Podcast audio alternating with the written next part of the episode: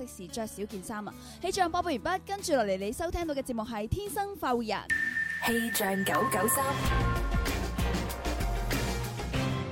廣東廣播電視台音樂之聲《天生快活人》網絡主播全城招募啦！只要你有自信嘅顏值或者才藝了得，或者有一技之長，定係你已經滿懷網絡主播嘅夢想，係時候踏出第一步啦！天生快活人網絡主播全城招募開啟，男女年齡、身高體重不限。關注微信公眾號《天生快活人》，點擊網絡主播直接報名啦！廣東廣播電視台音樂之聲《天生快活人》網絡主播，二零二零，你就係下一位 superstar。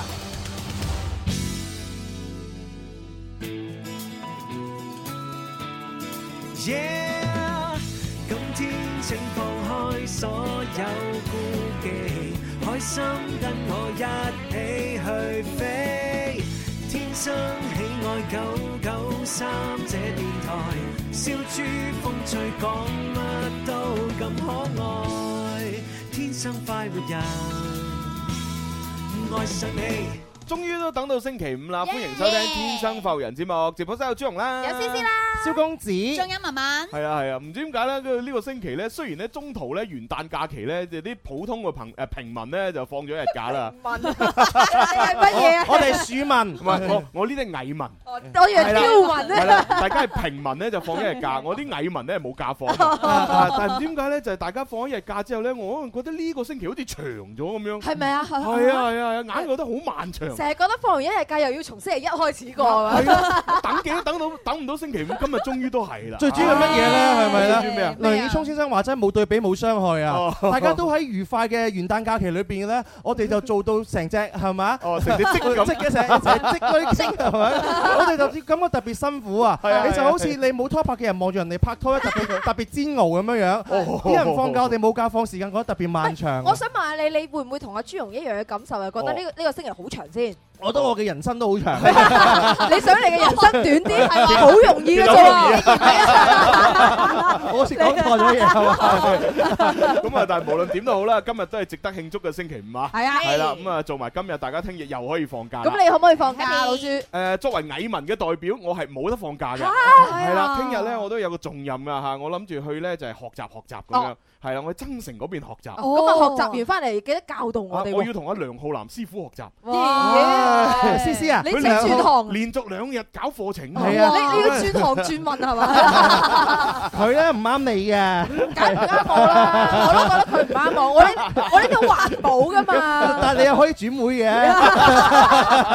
咩會啊？ 你考慮下啦。係天啊，生快活人 fans 級曼聯啊，曼聯俱樂 部啊，咁啊，所以咧，聽日兩日咧，連續兩日我都係要學習嘅。咁啊，就唉唔知啊，今晚誒唯有休息多啲啦，係啊，嗱，今晚有機會你早啲瞓啦，朱紅，係啊但係，又唔得喎。誒又唔捨得瞓 啊每晚都要埋堆堆喎，哎呀，真係唔知點算。嘛，有錢收唔怕啦。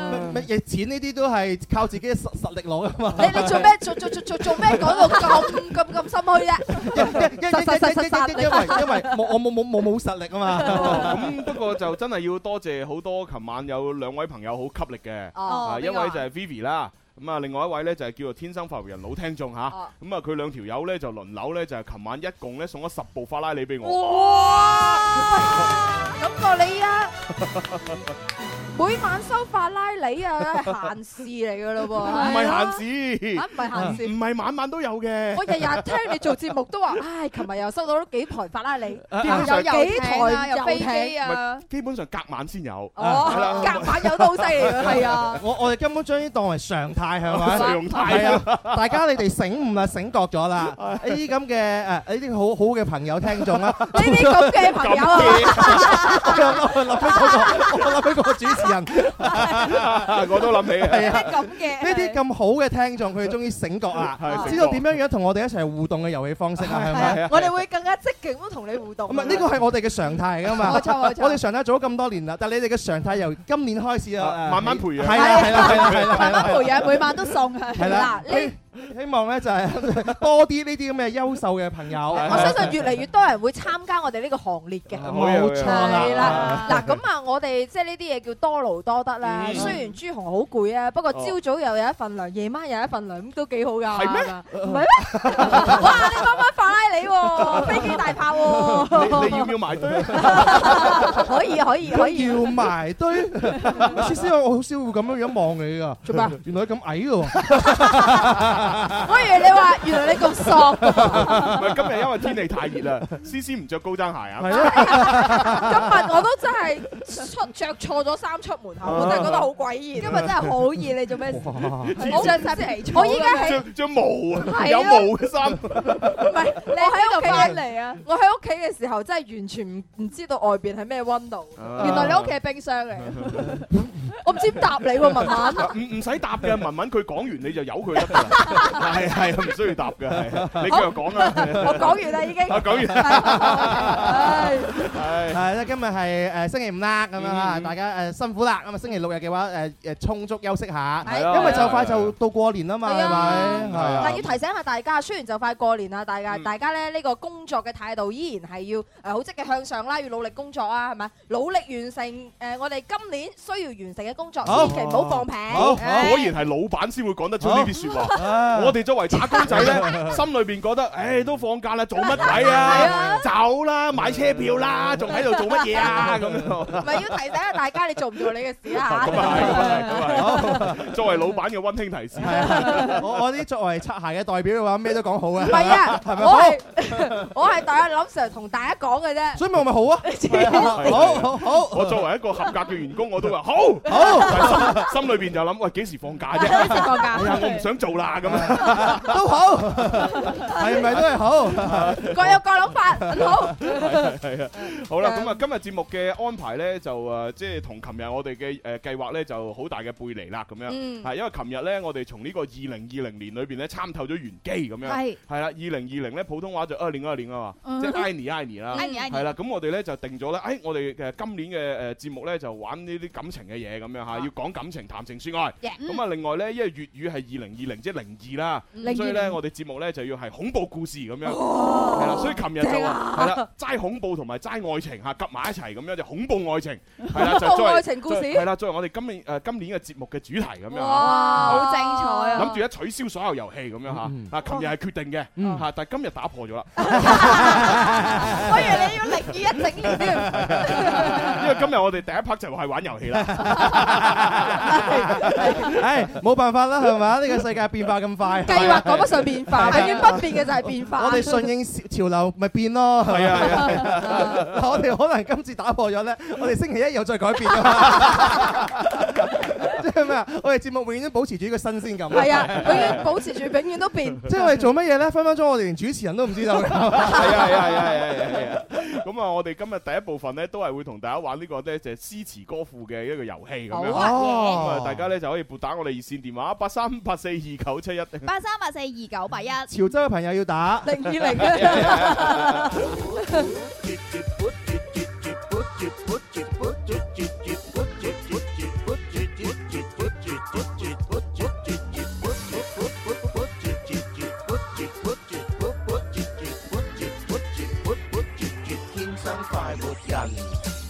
咁啊，當然啦，啲詩詞歌賦都唔係話咁簡單嘅啊。咁啊，如果咧打電話入嚟咧，即係有啲驚嘅話咧，都可以通過微博啦、微信啦留言俾我哋參與都得嘅。新浪微博嘅朋友搜索「天生快活人」啊，留言加關注之後咧嘅話就我哋抽獎。嗯 冇。錯。微信嘅朋友亦都係搜索天生快活人加關照之後留言你嘅答啊案。咁啊，當嗯然睇緊我哋微信電視科學頻道嘅直播嘅朋友喺嗰個下呃誒，即係下邊個留言板就可以直接留言啦。嚇係咁啊方同便埋都可以打賞嘅喎。係啊打賞俾我哋啊但係我就唔知誒法務頻道上面有冇法拉利喎，唔知啊， 我都唔唔知知啊。唔知最高級係咩獎品咧？真係好想知，未收過。我哋喺快活頻道做咗咁耐係啊係，係法係，拉利為何物我哋都唔知道係咪啊。從來未見過啊？咩嚟㗎？我哋大哥高瞻遠矚，係啊馬上新年嘅時候去咗埋堆堆，哇！第一次我先聽過咩叫法拉利啊！仲要法拉利車水馬龍啊！知唔知道係啊車水馬龍嘅法拉利成為常如態。如果唔知，以為阿朱紅係開呢個停車場㗎，仲要係高端停車場。黐線我都遲啲就開高端停車場㗎啦。啊誒以咁咯以第日唔係停車場，係啊唔係啊一定我我直頭就建議 嘅話，以後我哋就快活頻道埋堆堆直播，快活埋堆堆，好唔好？好唔好？好唔好？係啊，係啊可以啊係一齊埋堆真係啊！咁辛苦做咩咧？係咪？係啊係啊係啊嗰個半鐘我哋都一齊快活埋堆堆啊！係啊，哦我哋做節目嘅時候開個直播咪得咯。係啊，可以可以我哋咁可樣，我哋統一啊，集中誒所有嘅雞蛋喺個籃子裏邊啊哦咁啦就用朱紅嘅帳號。咁啊，咁啊，作為細啊，我哋分少少啫嘛。係咪先唔係講得好講得好， 朱紅夜晚又唔使做得咁辛苦啦，係咪啊？係啊係啊， 即係全部雞蛋放喺個籃度，係啊一跌落地乜都冇 晒。我哋唔好跌落地咪得。唔會啊，呢個籃太大，唔會落地 嘅。唉，好啦好啦好啦，咁啊，我哋就開始我哋今日嘅呢個詩詞歌賦嘅遊戲啦。咁樣啊，但係我又覺得好神奇喎，因為通常一玩呢個遊戲呢，我哋嘅嗰個固有嘅林小姐呢， 就會呢率先打通我哋嘅電話㗎真好喎。神奇但喎！係今日佢打唔通我哋熱線啦。係啊，開心開心開心 嘅。你啲人啊，人人哋深深愛着你，你咁樣歧視人哋，係啊， 林小姐深深愛着我咩？係啦你記得咩佢同你表白咗 N 次啦，真係佢㗎。啊話我愛你好直接嘅咁喎。咪送首歌俾佢咯。咩啊咩咩嗰歌？嗰個咩嘅？誒嗰個邊個啊？邊個啊其實我深深愛着你。譚詠麟咯，好即係你表白啊嘛，同好冷啊！唔好意思。嗰個人唔覺嘅。係啊，唔覺景啊，係啊。我講嘅 咩？你唱到成個譚詠麟咁樣㗎，唔係揾光咩？喂，哥唉，笑死我啊！啊，好啦，咁啊，我哋就不如用最簡單嘅題目就係誒講出嚟先啦。好啊咁啊睇下邊個人可以接到啦好，吓。好 嗱，今日最簡單嘅題目呢， 就係呢一個誒呃七步詩，七嗯步七步先，詩係啦，誒作者係曹植。曹哦植。啊好嚟嘅蕭敬元成手背俾朱紅聽，你知唔知呢個係有個典故嘅黎 思敏？我啊俾個機會，我唔知，我俾個機會你解釋俾我聽，我俾個機會俾大哥教你。 我唔要聽朱紅講， 我中意聽你講，我深深愛着你。 七步成詩 啊！嗱，開始啦。其實呢個七步詩呢，有兩個版本嘅。哦哦，咁啊，大家呢，一聽到七步詩就哦咁樣，應該腦海會閃現呢係第一個版本嘅啫。哦係啦，所以咧我唔怕你哋背出嚟，你可以成首背晒好出嚟，我啊再用我再用第二個版本考人。好啦，咁小弟不才，我蠢我背先。好你背。 我係有讀過書嘅， 咁即係咪？ 想當初我係睇過誒。嗯煮豆燃豆 萁，豆在釜中泣，到你啊，跟住咧，跟住咧，到你啊， 本是同根生，相煎何太急。唉，終於有嘢識㗎啦！唔係唔係唔係，文文仲有下一句㗎，繼續啊，仲有下一句咩？呢度寫住冇嘅 喎。寫字冇，唉哎呀，真係我哋由細到大睇誒三色台啊，咁 樣啊，都係咁樣樣學嘅。係啊，特別係馬俊偉嗰誒，個冇錯冇錯，就係馬俊偉、陳豪。陳係啊浩陳啦浩係陳啦豪係 啦曹操同曹植，原來咁樣樣。係啊，係啊，咁樣學翻嚟㗎，我原哋來係你哋係關注呢個陳豪同埋。係係啊啊，係啊，佢哋兩個教嘅，唔係唔係都唔識啊，同你講真係。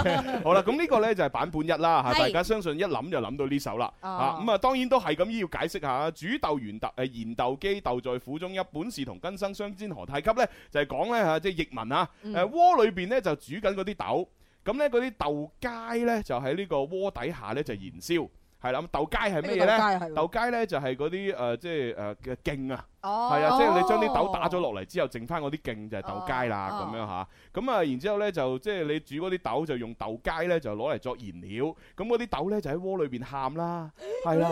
咁因為嗰啲豆同埋豆秸咧就本來係同一條根誒生出嚟噶嘛。係啊係啊，佢點可以咁樣互相去煎熬咧？咁樣嗯哦， 煎熬 啊！答我點解我哋要講？乜鬼？ 咪演繹一 下嘛，誒具象啲嘛，咁呢個時候咧，我要攞版本二嚟考啲聽眾啦。嗬？好 啊！ 哇！我由細到大都唔知有版本二嘅你喎，梗係啦，你唔使學渣嚟嘅，你知唔知啊你？我自己好似好叻咁樣。使乜講？版本二係點樣樣 咧？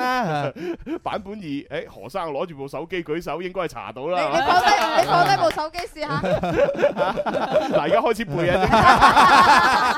好，俾佢試下啦，俾佢試下 啊啦。試下啦，試下。我哋都講咗啊，我哋玩遊戲唔係高考啊嘛啊，我哋係批准大家出貓 嘅，冇所謂嘅。只要大家學到嘢得啦。係啊何生機會嚟啊！係啊啊，你打招呼啊！嚇點？啊？誒，你打招呼朱紅你好，先啦。思思你好， Hello，係係係。文文你好，蕭好公子你好。好好好，係啊你好你好你好啊啊係啦，誒，聽講你出貓 喎，我擔心我出貓未識啊。啊 唔緊要唔緊要，我相信現代科技上網係一定定查到嘅。希望幫到你啊！加油啊！好嗱，版本二嘅七步詩嚇，請阿何生同我咧就係誒即係誒作對嚇，啊，作對係紫豆詞乜嘢啊？手震大 學手都生，震埋啊！何 生，嗯點解我查嗰個冇嘅版本唔一樣嘅？你 係咪山寨版啊？嗰個你查唔到啊？我查唔到。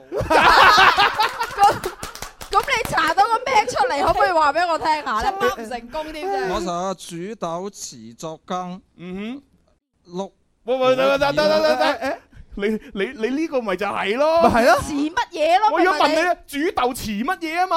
啊啊！讀你啊！照讀係啦，哦人咁蠢嘅咁煮豆詞乜嘢啊詞？咩啊？乜嘢？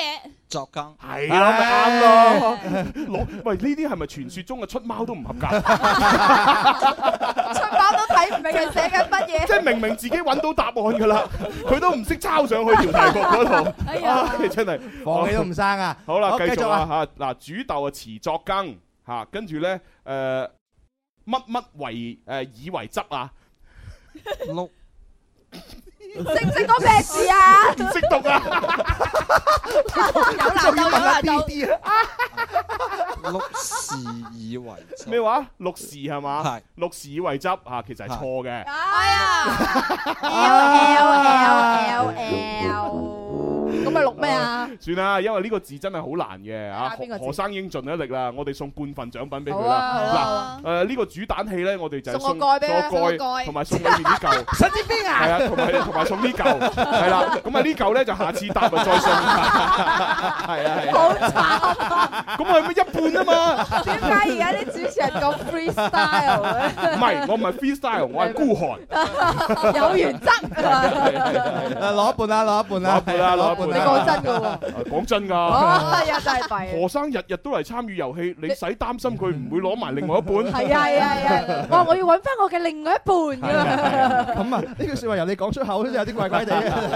好啦，咁我哋開估啦好啊嚇。啊，其實咧就唔識讀嗰個字係好正常㗎嚇。誒，煮豆持作羹係綠熟以為汁，哦，綠熟啊，綠熟咗個熟啊，綠熟嘅意思唔係話煮熟佢，哦，唔係 啊， 係唔係個？啊綠咧就係三點水一個誒梅花鹿嘅鹿，六哦係啦。咁啊熟咧就係草花頭一個叔叔嘅叔，係哦，啊。咁呢兩個字好少見啊係咩意思咧？咁咩意嚇思咧嚇稍後作解釋嚇，啊 喂哦因為讀埋下 邊係啦，下邊咧係咁嘅嚇，饑在苦下言，豆在苦中泣，本是同根生，相煎何太急。哦，係啦，咁啊其實綠係咩意思咧？綠係過濾咁解。哦，過嚟係，啦，咁啊誒熟咧，熟咧就係過濾出嚟，即係嗰啲豆誒、呃煮咗之後誒、呃有啲誒唔係佢係誒豆喺水裏邊煮，咁、嗯然之後咧就過濾出嚟嗰啲汁啊，係哦係啦，所以綠熟咧就即係話將嗰啲汁煮熟，然之後咧就過濾出嚟嘅一啲誒豆嘅汁，啊，哇！你哦係啊哦啦睇我哋嘅古代嘅語言係幾咁博大精 深，係我哋現代人太複雜，好少學古代嘢啫。唉即係用兩個字可以誒講出嚟嘅事情，我哋要用兩句説話先解釋得到。係啊係啊係啊係啊！呢啲咪叫有文化咯。你學下人 哋 啦，曹植啊，學下人哋啦。點解我哋好想問啊？嗯我哋由細到大都係識得第一個版本嘅，嗯咁點解會有哦？原來有第二個版本嘅誒咧？咁咁你知啦，我哋上下五千年文明啊嘛，哦咁肯定咧有好多唔同嘅古籍，咁唔同嘅古籍嘅記載可能係會有唔同。係啦哦，咁所以呢呢呢一首七步詩其實就有兩個版本係流傳咗落嚟，咁但係呢個版本係咪都係曹植寫嘅咧？都係哦啊，都都係係啊，因為佢寫，哦，係啊係啊係啊我我開頭以為估，我估啊，即嗯係佢誒作咗嗰個呢個詩之後咧，咁佢大佬咪冇腳佢嘅，咁冇腳佢嘅時候咧，佢就啊，我覺得呢首詩真係唔錯，黐線優秀，然之後等我寫長啲先咁，咁於是就有第二個版本。哦啊大家呢個係我估㗎嚇，唔知係咪我㗎？哦得 啦，大家忘記啱啱講嘅嘢 係啊。啦，哎係有一個版本、兩個版本咧，其實我哋都可以學習嘅。但係嗯最重要係乜嘢咧？其實呢個故事可以話俾大家知咧，我哋作為咧即係一個團體啊。一嗯個團隊啊，嗯自己人啊，千祈就唔好窩裏鬥，嗯係咪窩裏鬥係相當之唔好嘅，你你知係你咪咩？你識講呢句説話咧咩？我但我我我決定原諒你，呢個人大人有大量。嗱，各位聽眾，嗱，麻煩大家作證一下嚇，即係佢哋咧誒平時蝦我哋女主持啊咁，咁你就要人呢部撕出嚟啦，知唔 知 啊？係咪先唔係，其其實咧，我哋可以唔蝦女主持㗎，哦點啊係啊，我哋我哋一直嘅努力方向就係節目咧刪除女主持嘛。黐線係啊，我哋齋齋係男主持啊嘛， 係啊只不過呢呢個想法一路都得唔到上邊嘅批准，唔係咁啊被逼有女主持，咁啊唯有蝦佢哋唔咯係。你你都有啲你都有啲麻煩㗎，如果淨係得翻男主持，你 咁我哋成日得男佢點麻煩咧？起碼冇須先，又冇毛，你睇人啲男主持通常都有胡鬚㗎嘛，你冇嘅，我點解要有呢啊我從來未見過你有胡啲嘢啊鬚係咪先啊？你點解要有呢啲嘢？雖然我哋冇咁嘅能力，係咪先？ 但係咧，咁你點解要冇咁嘅 但係咧，我哋有其他方法嘅，我哋可以助往呢類主持，等佢飛黃騰達，咁啊遠走他鄉啊嘛。嗱，思思，我哋助往咗你啦，係唔咪？係啊，冇助往啊！今日有人話：哎呀，思思又翻嚟，好慘唔啊，冇係唔係飯唔係，食。通常咧嗰啲女主持要靚嗰啲先做得旺㗎。嚇，例例如啊阿丁丁啊呢啲係咪咪好旺？誒咪飛去美國咯係嘛啊？係啊，咪咪啊呢啲，誒咪飛去澳大利亞咯。係係唔靚嗰啲咧，好難做得旺㗎。嗱，我俾個機會你， 到你講啦，而家 啊哈！啊 到你講嘢。其實文文你真係要加油，你知唔知 啊？未來掌握喺你手中，知唔知道係咪？你好有前途啊，我相信係咯。喂你 越嚟越靚 啊，你係啊！呢個男主持啊，邊個問你，你答邊個㗎 嘛？你一啲專業水平都冇嘅你。我覺得思思咧今日你有一種反組嘅現象啊！咩叫反反咗即係去翻以前啲星星啊、猿人咁樣 樣啊，啊身體裏邊咁多黑色嘅毛髮喺度，唔係我見你冇去幫你平均一下。我唔 需要。誒好啦，夠啦。好啦好啦，咁啊呢一個呢就係曹植嘅七步詩兩個版本吓，嗯咁啊就何生就可以得到半個打蛋誒咪主蛋器嘅 啊，咁啊恭喜晒啊！真誒佢 佢咁我哋呢個時候要接個電話入嚟啦，會唔會係林小姐 啊係唔知嗱？喎。我真係好驚啊！喂，我係林小姐，如果係林小姐，我發個醜照發上去朋友圈，點解要醜咧？ 發個醜字啊！乜係發個醜照啊， 醜哦， 即係冇 P 過啊？冇 P 過嘅， 唔 P 醜照？照。你 P 完都係醜 嘅喎，你啲人咁點算啊？哦係咯，我但我真係唔信佢係林小姐我咯啊試。下得啦啦。 喂，你好，喂，你好啊！哎呀，你小姐。係咪林小姐啊？我不如告知我媽打現場啦啊！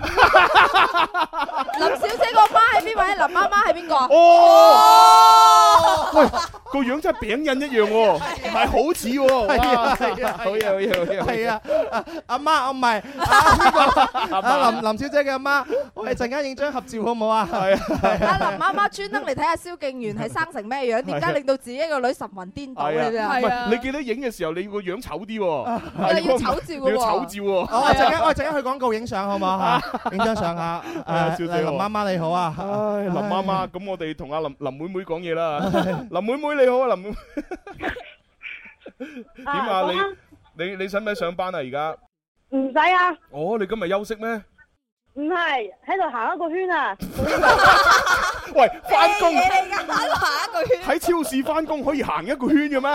定係你食完飯散步行一個圈啊？係啊，食完飯散完工啦。哦嗱，你講嘢要講全啲先得㗎。我我以為佢喺超市，因為每每個服務員都負責一個區域係㗎啊嘛，係啊，係嘛？咁你冇可能擅自離職咁樣，哦，我行個圈先喺超市咁啊樣唔得 㗎嘛？林小姐，我想問你點解你行一個圈啊，叫你媽媽嚟樓前嗰度坐喺度睇我哋咧？點解你唔嚟 啊？係咯，因為我媽休息，所以咪過嚟樓前睇蕭敬元咯。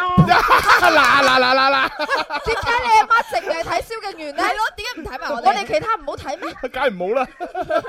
朱紅，朱紅我靚仔啲，同埋蕭敬元靚仔啲，思思又靚靚女啲哦。我全部 讚晒，萬無一失。係啊幾好啊！未晒 文文，諗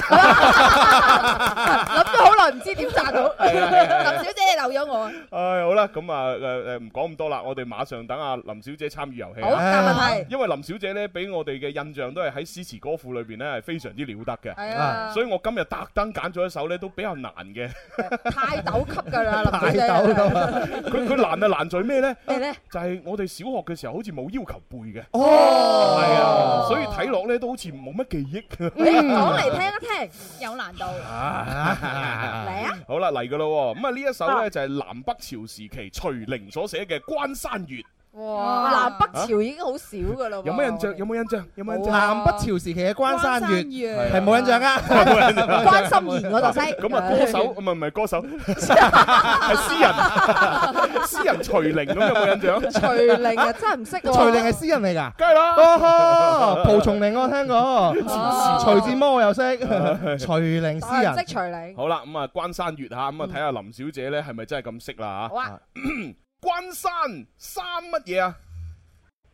關山啊！係哦，咦？咦嗱真係唔識啊，真係唔識喎。我 慢慢諗下先要。慢慢慢。唔係，佢要喺佢嘅腦庫入 邊抽取翻呢個古詩出嚟喂，。佢梗係慢慢諗下先，就係慢慢搜啊。咪就係係啊啦， 即係我哋啲年輕人 識係識，唔識啊點諗都唔識㗎係嘛，啊係咪先？可能我慢慢諗我就會識㗎嘛。係啊係啊係啊 係啊！林小姐，你喺度做緊咩啫？三五月啊，哇，去，诶，哎真終於搜到答案啦哇好喎！嘢喎！啊，我哋係可以出貓噶吓。 好，誒，關山三咩話？三五月係客子乜嘢啊？疫情村晴川啊，啊，晴川五四三。穿了克子疫情穿了，哦，點點解用普通 話？我真係我唔識讀啊！ 我用粵語問緊你喎。 拗唔過嚟啊！ 誒，咁我用普通話係啱嘅，係啦，就唔係晴川係瓊哦秦係秦川。係啊啦，好，繼續啦。師傅乜嘢啊？高樓上 又用普通話。咩誒啊？好啦，我我我我我我誒咩？我我就你我就下你啦啊。誒普通話咧，誒，當窗什麼？硬未眠，星期應星期一 输了云正上祁连戰氣金如此，重軍。富几连係啱啦，係哇，好犀利啊！成首詩聽完都唔知佢講緊乜 嘢。你而家唔知啊，你鬼妹仔嚟噶嘛？係誒，啊，我哋問翻個中國人，你識唔識啊？蕭敬元，梗係識啦。你呢講嚟聽下。啲係好有胸懷嘅。誒好有胸懷，你關你確定？眼界好開闊啦，係同埋我哋目力所及嘅話咧，我哋嗰個志向好遠大啊！哦，成首成首詩嘅話，個語意境好深 嚇，相當之好嚇。大家多啲全民背誦嚇，會對你有幫助。背中啊，背送。啊，咪咪背誦咯！支咪做乜 嘢啊？支咪係啊，係林小姐傳染咗。係啊係係啊！啊，你你賴地硬啊你！ 林媽媽，我為你有咁嘅女兒驕傲嚇。係啊，佢佢識得查答案。係冇錯冇錯。不過我想問下林小姐，今次係真係查出嚟嘅，定係你真係識嘅先？肯定查噶啦。 你冇你嗱，係咪係嗱？識係係識出嚟嘅，我識出嚟，啊 點樣識出嚟啊？食出嚟。別出嚟啊！通常識出嚟係點樣咧？就係通常係飽和溶液過飽和啦， 然之後佢嗰啲就會釋出晶體，啊識出嚟啊呢個先係釋出。一係咧就冇係反應，我同你釋出善意。係啊，不過 anyway 啊，林小姐都答啱咗嘅，恭喜晒你係啊，啊！哦，要去廣告啦。係啊啊，廣告翻嚟再講下首詩係咩意思啦。天生快活人，下一 part 更加精彩，千祈唔好行開，唔好走開，記住留喺你嘅位，或者企喺度聽我哋嘅節目。我係郭富城。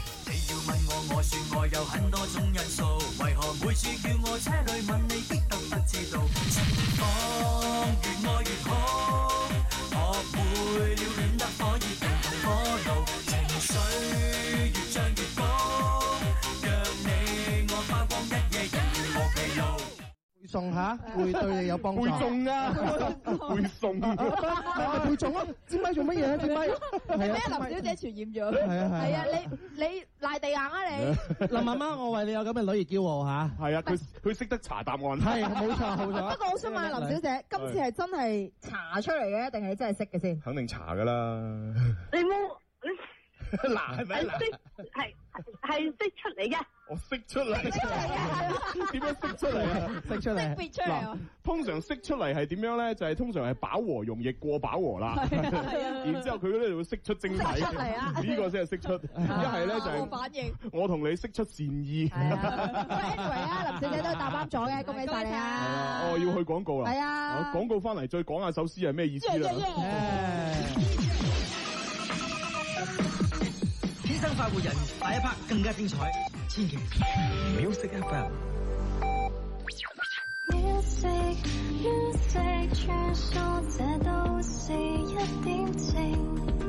I love music music。聽开车违章你要管，车辆理赔你要管，过生日了你还要管，你到底是谁？我是平安车险生日关怀、理赔关怀、违章提醒，你的二十四小时车险小管家。四零零八零零零零零零。平安车险，省心省钱。广东广播电视台音乐之声 FM 九九点三九三点九兆赫。欢度中国年，豪利中国味。中国豪华 SUV 魏品牌新春焕新季盛大来袭，至高万元置换补贴，三十六期零息，更享五年十五万公里超长质保，还有多重豪礼。详询魏品牌经销商。买车你怕吃亏吗？车辆价格全知道，买车才能不吃亏。上一车价格全知道，上一车价格真的全知道，上一车价格确实全知道，上一车价格全知道，买车不吃亏。我和玛丽、艾伦送红包，快上一车 APP，一车。 Music FM 全新二零二零，爱音乐只爱你，Music FM 只爱你，Love you Music FM。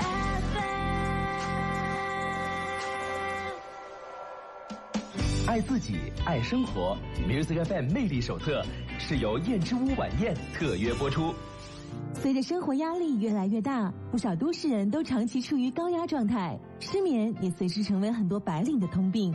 睡眠不足会令人提前衰老、记忆力减退。工作之余应该适当放下压力，运动起来，让失眠远离我们。一碗燕之屋晚宴，开盖就能吃，帮助提高睡眠质量，随时随地保持好状态。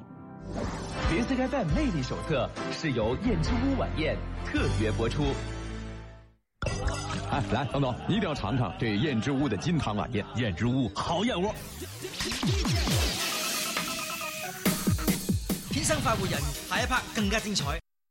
Music FM 全新二零二零，爱音乐只爱你，Music FM 只爱你，Love you Music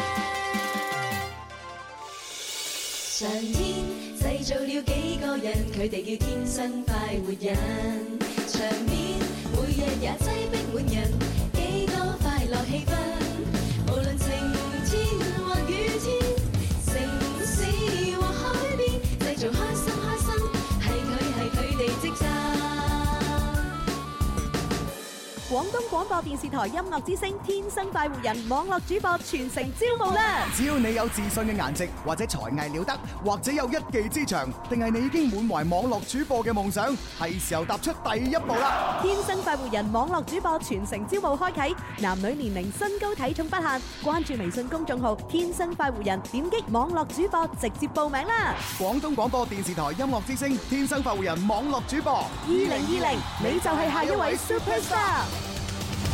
好啦，咁啊，翻嚟第二部分嘅《天生發育人》節目直播室，繼續張張，誒繼續有朱容啦。誒有 Super Star C C 啊，亦有蕭公子啊仲有文文啊，係啦，喂，咁啊，啱先聽到嗰個宣傳帶咧，大家要快啲咧就係報名啦。咁啊，報名嘅方式咧就有幾種啦。啊首先第一個咧就喺我哋天生發育人嘅微信公眾號，係咁啊，嗰個下拉菜單欄嗰個功能鍵嗰度係有個誒主播招募嘅，冇錯誒點入去填好晒啲資料發翻俾我哋啦嗯嚇。咁啊，另外咧，我哋今日嘅微博裏邊都發咗一張圖嘅，係咁個圖片咧有個二維碼，大家咧就識別或者掃一掃咧，誒都可以嘅噃。係，我哋天生快活人呢，開始就係招募網絡主播啦。嗯嗯咁希望以後嘅話，大家可以成為同事啊，同埋係啊大家如果有係啊興趣喺網絡上面咧大展拳腳，嗯或者喺電台嗰度咧同我哋一齊做 partner 嘅話嗯嗯呢，可以通過我哋啱先講嘅嗰幾種平台報名參加。係啦，咁啊同埋最緊要呢，我哋要澄清一件事嘅嚇，咁啊今次呢，我哋呢個招誒招募呢，就唔係淨係話要揾一啲呢講嘢叻嘅人嘅，係啦，你只要擁有任何嘅技能係能夠吸引眼球嘅，又或者你有任何嘅技能係可以教到人哋一啲乾貨嘅，嗯啊其實都係可以呢，就係報名嘅，係只要你有興趣係咪啊？想做直播咁一齊玩，但你苦於點樣樣發掘嘅才華，係啊你有才華，其他嗰啲我哋幫你諗係。我哋揾個伯樂俾啊你，即係哪怕你你唔識講嘢，但係你耍功夫耍得好勁，哎都都得得都得係啊啊，啊咁啊一一直播嘅時候呢，咁就嘿。咏春咁跟住 我哋喺後邊幫你做啲音效 啊！系啊，最最多我我扮沙包俾你打敗啦，係嘛冇所謂㗎。好打雜啊！係係係係啊，跟住法拉又鬆鬆鬆鬆鬆係啊係咁啊出嚟㗎啦，係咪？好咁啊！另外咧就亦都要提啊提各位啦，我哋誒天生發育人二零二零年全新嘅呢個台歷咧就已經面世啦。啊咁啊，大家咧就記得咧上 O 店嗰度咧就係購買啦吓，係係啦，咁啊裏邊咧就有我哋咧喺誒即係廣州一個咧就係網紅打卡地標啊 GX Park 裏邊咧就拍嘅好多靚相。嗯係啊，真係正啊！係啊，多謝程經理啊，多謝蘇經理啊，係啊係啊多謝多謝晒嚇。唉嗯咁啊呢一個咧就誒而家我哋購買好似應該誒利是嗰度仲有冇咧？誒，我哋仲係會有利是嘅，咁啊而家嗯買嘅話咧都會有誒我哋限量嘅利是送俾你啊。啊唔係利是封，利是利是封，封係啊啊利是冇到俾你。 係咯利是封咁樣係啊， 但係咧數量真係有限嗯嚇，送完就會即止㗎啦。係係係要係擁有咧就及早擁有。係啊咁啊！另外就好似話咩，我哋今個星期六誒十二點到一點都有個咩爆款噶嘛，嗯係嘛？冇錯啊，係就嗯喺聽日咧會有一個限時特惠一小時，喺中午嘅十二點到一點啦，嗯會有一個新疆特產粟米方便粥㗎。嗯哼佢原價咧係八十四蚊三大包嘅，嗯咁我哋聽日嘅限時特惠一小時嘅價格咧就係四十九蚊九哦毫三包。咁啊，即係等於係大概五十蚊啦，嗯係啦，找翻一毫子俾你啫。係嘛咁覺得平好啊，多啊三三大包，然之後咧每大包裏邊係有十小袋係嘛？冇錯10小袋咁啊，即係又夾夾埋埋可以沖咧就係三十碗嘅呢個粟米粥，係啊係啦，咁即係一啊個月咯，五十蚊三十碗粟米粥 OK 啊，係哎咯係哦啊好當早餐抵啊！最好咯，好方便啊！一係啊係啊係啊分鐘就可以煮到個早早餐哇出啊犀嚟。利犀利，係啊哦好咧 係啊，咁嗰啲咧煮飯白痴嗰啲咧就啱用啦， 又又或者你煮飯好叻，但係你好懶，唔想煮，又懶癌啊又啱用啊思思，你係咪一個煮飯嘅白痴啊？我絕 對係煮飯好叻，不過有少少爛嗰種。哦，唔好意思，我誤會咗 你。少 少，真係少少，梗係少少啦。 你有冇煮飯啦，小我明我誤會咗你，思思，你唔係一個煮飯白痴，你就係一個白痴。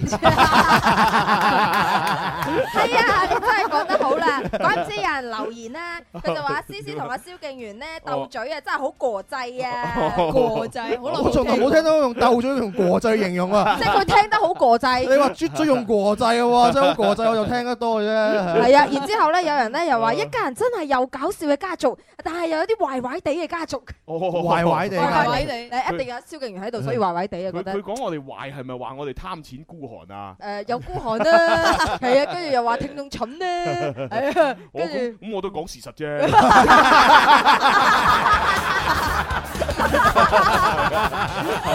跟住送送個雞蛋係俾人哋搭啱一半，自己想啊賠俾人啦。 咁我都係跟規矩辦事啫，係咪先？打工仔 啫，啊唔好咁啦，真係啊！跟住啲聽眾就話，所以你咪打死一世工啦，係啊，你咪做唔到老細 啦，睇下 C C 幾叻我哋想開心歡樂同埋壞壞地唔係傳統嚟嘅咩？唔係啊 我好記得想當年係咪啊？林 Sir 都係壞壞地係咪你想講林林 Sir 教我哋噶嘛，全部都係。係我咩嗰陣時候，我哋咪送嗰啲可樂係咪啊哦？跟住林 Sir 話玩嘢，誒你贏咗啦，送你兩誒一箱咁係樣，啊一箱哇啲人好開心，咪有成箱可樂大把誒有排飲啦係咪？原來一箱嘅意思係兩罐。係 啊，兩 罐一箱一對啊，係係唔係冇辦法呢啲天生發育嘅 DNA 咧，由細到大都係咁大噶啦，我哋哦係啊即係 DNA 梗係啦，即係我哋嘅 DNA 啊即係而家嘛。而家你就賴緊創始人咯喎。我我冇咁講啊 嗱，我冇咁講過一啊。一講 D A D N A 就係鬧父 母啊，賴創始人㗎啦。最衰你都蕭 敬元 Q 啊林 Sir 出嚟做乜啫？最衰係你。啊！原來你唔係姓黎嘅喎，咩啊姓賴賴嘅喎。 真係冇辦法啊！好啦，喂，啊，不過咧，我哋講笑咧，講到呢個份上咧，要繼續咧，誒，講翻關山月嗰首詩係喎。喎，哦啊你你可唔可以重新再讀一次啊？因為頭先有哦廣州話又普通話咁，真係哦啊咁啊，關山三五月，客子益秦川。係啦，咁啊點解呢？就係十五的月亮映照在關山上，哦啊出征嘅人思念遙遠嘅故鄉，係啦，哦係咁嘅意思嚇。原來係咁嘅意思啊，蕭敬元。好到聽講博古到第二句啦，師傅高樓上，當窗應誒應未眠。哦原來師傅啊，我以為係師傅添，頭先啊聽唔到係。師傅，係思念婦人。哦係啦，師傅其實咧就係啊，我誒此時此刻咧，我諗咧，我嘅妻子咧應呃啊該係誒企喺高樓之上，對住窗戶遙望遠在邊關。誒難以入睡咁樣，哦係啦。咁啊，因為咧詩人咧寫呢首詩嘅時候咧就係遠在邊關，哦咁啊翻唔到屋企，所以咧佢就諗啊呢個時候我嘅老婆咧一定係企喺誒誒屋企嘅呢個高台嘅時嗰度，然之後望住我呢個方向，哇係啦就瞓唔着啦咁樣，佢應該都掛住我嘅，係啊係啊係係哦哇，自己諗好 多啊！ 你梗 係啦，不守婦道。嘢可以亂食，説話唔可以亂講。 我呢跟同三咩啊誒誒誒誒三從四德啊嘅良家婦 女，哦咁咯梗係啦，喎，何來咁多由詩書識你。咁多番邦嘅王子 啊？番邦王子啊係啊，有大理，有吐蕃啊，有波斯王國咁係啊，樣，波斯，有大不列顛，啊夠啦！啊首先你唔 好笑，係啦，仲有仲有法蘭西，係嘛？ 消防員真係啊交友廣闊 嗱啊你你諗下啦真係笑我哋我哋數到啊，嗱，法蘭西、大不列顛、啊波斯亞美利堅，係嘛呢啲全部都 真係冇辦法。繼續好開心啊真係繼續啊，繼續啊，繼續啊！啊，升旗影疏勒。雲陣上旗連咁樣，哦係明係喎係指咩呢？咁樣嚇就係誒誒旗星照耀喺疏勒嘅城城頭，密布嘅濃雲呢就籠罩住祁連山咁樣。哦，即係天氣唔係咁好係啦啦，，即係一講一個愁雲慘霧，係啦，係啦，咁一啊個最意境嚟嘅。最後嗰句咧就係戰氣今如此，從軍復幾年。哦咁就即係係講咧，而家嘅戰爭咧係咁殘酷、咁頻繁，究竟我幾時先可以結束呢個從軍嘅生涯，翻屋企啊？哇！哇！呢個詩人寫咗好多嘢喺首詩度係啊，嗱，其喎。實創作背景咧就係想當年咧，就呢個梁武帝太清二年，亦即係公元五四八年呢，徐陵就奉命咧出使東魏。咁啊，後來因為呢個侯景之亂啊，就被逼咧留喺呢個鄴城，誒達到七年之久，哇啊就翻唔到屋企。哇咁啊，所以關山月咧呢一首詩咧就係寫下咧佢當時喺邊塞時候嘅一啲誒呃經歷咁樣。係哦啊係啊。不過最後都翻到屋企嘅啊，。最後我唔知 啊， 反正直至佢寫呢首詩為止咧，佢都係未翻到未返到屋企啊嘅佢佢都仲係好掛住個老婆。唉，咁啊，希望佢可以翻到屋企啦。不過都已經過去啦，哦個冇辦法啦，都冇辦法改變嘅。你點樣希望佢？你個人你，不過成首詩嘅意境真係相當之好啊！同埋嗰陣時候嘅話，你話即係要從軍係咪啊？要喺外邊嘅，喂，為咗保衞家園嚇，嗯係啊係啊要付出係啊好多自己嘅心力同埋人生嚇，冇錯甚至乎連自己嘅妻兒咧都唔可以成日見面嘅。佢仲要幻想自己嘅老婆喺屋企喺度掛念緊自己，啊係啊，望住嗰個方向係嘛？ 實際上佢老婆做緊咩啊冇人知，真係冇人知。七年喎，大佬。話唔定佢老婆咧已經喺度整緊包緊餃子啦，係呢緊 啦包餃子啊，喺慶祝緊啊，咁咁樣樣咁啊，有點交，跟住旁邊嗰個就話：手指咪 餃子， 實在好吃誒。係嗱，不太過遠啦收呢呢啲係我哋自己主觀臆測啫，係完全冇呢個歷史根據啊。係啦係啦，咁咁 啊，個恭喜林小姐啦，係咪？係咁我都係一個有口齒嘅人嘅，咁我講到做到哦啊。係既然林小姐打通咗電話啦，咁嗯我都應承咗同阿林媽媽發咗一張我嘅醜照啊。林媽媽嘅美照俾大家睇下，唉，蕭敬如話佢呢張係醜照，我覺得真係好有心計啊！即係嗰種咧，誒嗱，喂，記住啦，我哋一陣咧要影一張醜嘅嚇，OK 冇問題。然之後咧，我同朱紅兩個都呃豬晒嘴啊，搣晒尾啊咁，梗係佢喺隔離咧喺度扮醜，但係其實咧都仲係好靚啊，最有心計就係你 嗰種，而且呢張合照就係嗰種。講不出聲，講不出 聲。係喎，張爽好明顯睇到有美顏 喎。係啊仲話醜啊仲話醜仲話醜照照喎真 係真係鼻。所以呢張好醜啊，好唔好？好 醜啊！咁都叫醜唉，真係。啊，多謝林媽媽嚇，肯同我一齊影張相 嚇，係係係。好啦，咁啊，本來咧就應該誒進入到誒情牽一線咧，就讀讀埋琴日大寶係啊未讀完嘅來信。有人唔死喺個群度話要讀信但係因為我見到個誒個電話，哦冇事啦，哦咁啊情牽一線啦。我相信我相信一定有一個路口，一定有一首歌係我哋共同係經我哋過共。同聽過。嗯我相信我相信，因為有你，永不錯過。屈膝的花，為都市腐化，零落時擦亮這個家。但仍有過你太吧，不怕倒下，花開花飛花似畫，經得起變化。好啦，咁啊，大寶嘅來信呢，今日呢就可以誒讀埋個後半段咁啊嗯，但係呢，大家要做好心理準備。 哦啊，點樣去做心理準備呢？因為大寶呢太犀利啦，咁樣。其實我琴日讀大寶嘅呢封誒投稿呢，其實係第二次嘅投稿，係啦。咁啊，大家都會知道呢，佢前面加咗好多讚我哋嘅説話啦，係啊但係都讚得好冇技巧嘅，係啦，又話我哋啲笑聲刺耳啊咁樣樣啊，係係啊。咁啊，所以呢，我哋就就係讀咗個誒，即係佢第二封嘅投稿，但係其實喺佢投誒呢封之前呢，佢都仲有呢將自己嘅初戀呢都投咗一份稿啊，嗯係啦，咁所以今日呢，我哋好似睇連續劇咁樣啦啊。首先我哋會讀埋呢佢封信，即係琴日嘅嗰個下半部分啦。係讀完之後呢，就會讀佢嘅初戀嗰個投稿，咁即係等於呢係可以聽翻個前傳。 O K，即哦係對大寶呢個人，可能佢嘅故事啊更加全面咁去了解啦，好豐富係啊，明白豐富啊，係同埋裏邊中間出現咗一啲佢嘅疑惑或者問題咧，啊我哋可以一齊可以更加全面幫佢解答下吧。係啦，嗱咁啊，琴日嗰封信大致嘅內容呢，就係講緊佢同一個雲浮妹嘅一段情啦。咁嗯呢個雲浮妹呢，根據佢嘅投稿嚟講呢，應該我推斷就係第二段嘅戀情。嗯係啦，咁啊，佢就係話誒喺呢個誒公司裏邊呢，就邂逅咗個雲浮妹，咁啊同埋呢，就見到呢兩個呢，就係老細嘅黃馬褂咁樣嚇。 咁然之後呢兩個黃馬褂咧都垂涎啊雲浮妹嘅美色，係啦。但係雲浮妹唔知點解唯獨是就中意佢咁樣，係啦。嗯咁啊，但係佢佢佢都本來都對阿雲浮妹咧就好有感覺嘅，但係無奈無奈佢初戀咧 hurt 得佢太深，所以佢咧就唔夠膽行前一步。冇錯哎呀但係後來咧喺阿雲浮妹嘅循循善誘底下，哎呀係啦啊不斷咧就叫佢咧就係開誒呢開住部摩托車咧啊嗯車佢翻屋企，久而久之咧，哎呀兩個日久生情，於是都最終都喺埋一齊。哎哦啊咁喺埋一齊之後咧，琴日咧讀完啦，啊就讀到好景不長。嗯啊咁我哋節目時間就結束咗啦。係係係咁今日就原文再續嘅書接上一會回。啊究竟 佢嗰個好景不長係點點樣不長法咧？啊哈佢喺邊度唔夠長咧？啊係見識啊，定係頭髮咧？啊咁我哋就願聞其詳啦。 啊 係啦係啦嚇好誒，咁我就誒誒直接就讀翻呢個好景不長啊。 誒好景不長，到咗呢，我同阿雲浮妹呢相會要見家長嘅時候啦，咁樣嚇見到咗之後啦，結果呢，雙方嘅家長呢都唔同意我哋喺埋一 齊。啊係啦，我媽咪呢就覺得呢，誒、女仔嘅人品啦、長相呢都冇問題嘅，嗯但係呢就係、嫌佢呢年紀太細，唔懂事。哦廿廿歲出頭嘅都唔細啦，哦嗬。廿歲好細喎，大學未畢業喎。如果真係 對你嚟講啊細嘅。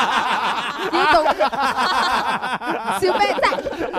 你係咪咁你咁你讀完個大學本科都廿二歲啦，係咪啊？係嘛係啊係啊係啊青春 係一去不復返噶。係我的青春消了一去不回哎來，俾我錢的青春消了一去不回來。你冇講到咁嗨別得啦，喲喲，別得啦，我成日拉咗佢咪。我唔係，笑死啊 真唔係，我想話俾你聽咧，你唔好講到好似你嘅青春咧係永遠會 keep 喺呢個位置嘅，得得我嘅青春係會一去不復返啫㗎。你同我都一樣 嘅，呢個世界好公平嘅。我唔緊要啊，有我仔可以飲鮮奶，你你個仔可能飲酸奶咧。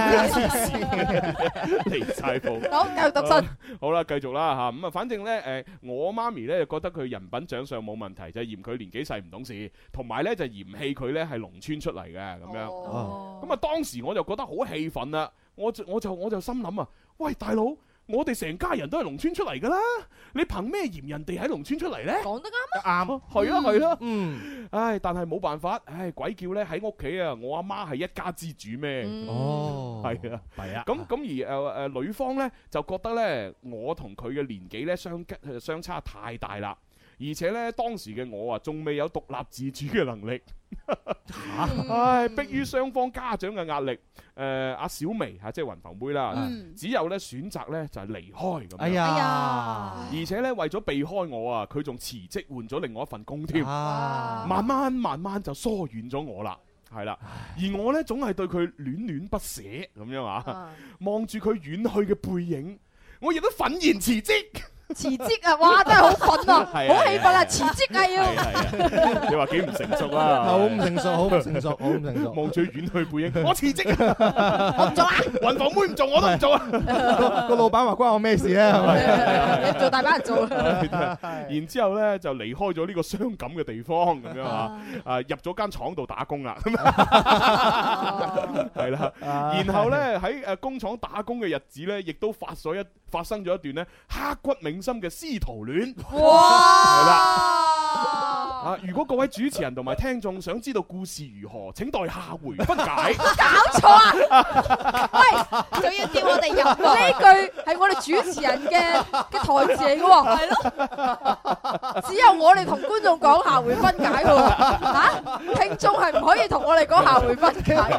而家我哋發展到啲人寫信，都好似我哋睇網絡小説咁係啊 係樣。離晒譜， 係啦，咁啊大寶嘅呢一封第二封嘅投稿咧，讀到呢度咧就畫上一個完美要咩嘅 逗逗逗號號逗號逗號係啦，咁啊等到佢第三封嘅投稿啦，等待等待，喂，我覺得呢個大寶真係好有戰略 性，呢個係一個戰略性嘅聽眾嚟，係嘛？佢驚一次唔係唔過係應該係擁有戰略思維係嘛？擁有戰略思維嘅聽眾。 係啊戰略你乜都同性有關 死啦！我想講咩咧？我我記得啦，即係如果佢一次過將佢嘅故事咧發晒嚟俾我哋，係係可能我哋會覺得哇呢個故事太長啦，哦即係好難讀得晒喎。 啊咁於是就放埋一邊啦。誒啊唔係，依家佢陰啲啲 俾你，黐少少牙膏俾你，俾少少甜頭 你。誒你睇下我哋主持人都好似追劇咁啊樣。唔啊係你 你呢釣釣金龜嘅嘅技能。你技能好犀利啊啊！阿 大寶咁啊，第一封信啦，咁我哋都分享完啦。但係佢又唔會話有拋出啲咩問題或者疑惑啊，好似冇問題即係純粹係分享啦。佢純粹就係可能放唔即係未係好放得低，跟住就將呢段經歷同我哋話俾我聽咁喂樣。啊但係佢又話誒馬上開展一個咩刻骨銘心嘅師徒戀喎係啊係啊，咁佢仲未放得低。誒，咁我唔知啊係啊嚇。咁啊，但係反正而家呢，就我哋已經讀完咗第二個來稿，誒唔係第二篇來稿，即係佢嘅第二段戀情啊啦。咁我哋聽首靚歌之後呢，就要聽下佢第一段戀情嘅初戀係點。哦，我聽第一段戀情，係啊，準備哦就前轉㗎哎啦。呀真係太好 啊！嗱，第一段嘅話，我有少少少少感悟啫係點啊點啊點啊嚇點啊我就覺得咧，因為大寶寫第一封信嘅感情嘅時候咧，嗯佢自己本身都好似話三十出頭咁啊嘛，係啊咪？誒如果如無意外哦冇記錯唔係，呢呢一封係第二封啊嘛。第二封，第二封嘅時候係三十出頭。佢應該就係一三年嘅戀情嚟嘅，啊係啊係啊係啊應該就三十出頭嘅時候啊嘛。嗯咁裏邊文中講到嘅話，佢因為迫於父母嘅壓力，自己有冇呢一個嘅獨立自主嘅能力？係啊係係咁呢樣嘢我就比較遺憾啦。哦即係一個即係男子漢係咪啊係係係只能夠遺三憾十歲嘅時候嘅話，都唔可以為自己嘅行為做得個擔當，嗯咁係有有啲遺憾嘅，哦為你嘅感情呢而有少少可惜啊。嗯同埋聽節目嘅朋友嘅話，如果你真係三十歲啦，係嗯你應該要有獨立自主嘅能力㗎啦。好難噶 喎！你試下獨立自主買間屋翻嚟啊！獨立自主你乜你嘢試下獨立自主擺一百圍 啊！你擺唔擺到啊？你擺唔擺到啊？試試下我。 但係思但係思思係講得好現實嘅喎。咁咪係咯啊又確實係好難嘅喎。你你唔好講到咁咁誒誒冠冕堂皇，係真係好多人做唔到嘅。好啊 O K，我我就同你講，我同你講，咩啊我哋嘅好朋友 開咗已經二百幾間分店嘅誒塔咩檸檬茶哦嘅老闆娘點啊想當年佢同佢老公結婚，唔好意思，我爆出嚟 啊，係咪啊？一分錢都冇，啊連買嗰個婚紗啊嗯都係要去借。兩百五十蚊哦嗯借一個紅色婚紗，着完之後仲要還翻俾佢嘅 擺戶 係啊，喺嗰個擺湖，婚紗買唔起，請食飯擺圍酒都要問人哋借錢嘅哦嗯，擺咗幾圍寒寒酸酸、草草出出結咗佢自己嘅婚，但係嗯我要為我自己嘅婚姻負 責，我要為我嘅未來負責。佢借錢都要結婚，嗯到今時今日佢已經，哼哼，佢已經已經成為 咗廣東我哋心目當中富婆啊！我話俾你聽，我有時冇乜氣勢啊你唔好嘈你唔好 屌嘈對，我要話一樣嘢俾你聽。有好多故事叫係做別人的故事，係係係係係啊係。咁你自己嘅故事，唔好講別人。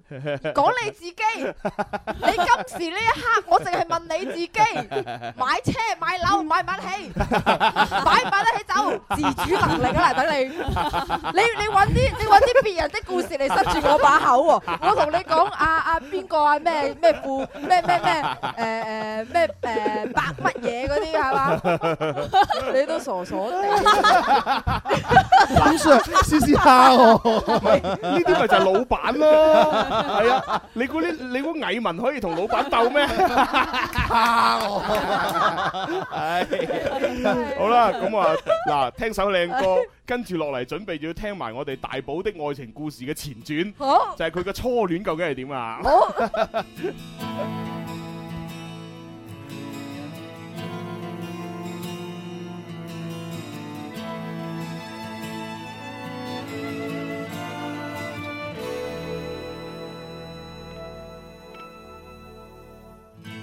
在臨別時候通話並沒記錄，而我們的過去沒聲息的結束。但唯獨遠處那面掛鐘，可以給我紀念這秒的痛。並無任何幸福是活現眼前，連愛情的證據亦得不到半點。沒留念，也欠缺舊信件，竟可不見，怎麼可再相見？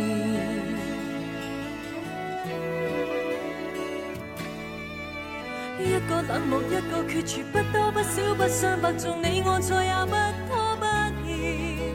但我又為何發現，在腦內剩餘紀念，已剛剛足夠跟我糾纏。一句説話，一個決定，清清楚楚，乾乾脆脆，你我永遠不拖不欠。但輕向上能發現，在印象上留紀念，每一刻都記得你甜蜜過的臉。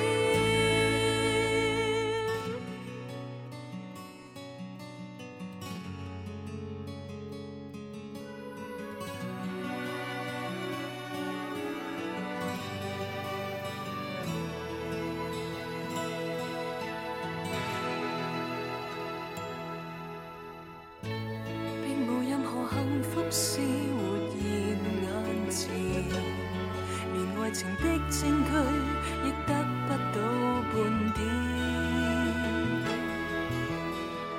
沒留念，也欠缺舊信件，竟可不見，怎麼可再相見？一個冷漠，一個決絕，不多不少，不相伯仲，你我再也不拖不欠。但我又為何發現，在腦內剩餘紀念，已剛剛足夠跟我糾纏。一句説話，一個決定，清清楚楚，乾乾脆脆，你我永遠不拖不欠。但輕向上能發現，在印象上留紀念，每一刻都記得你甜蜜過的臉。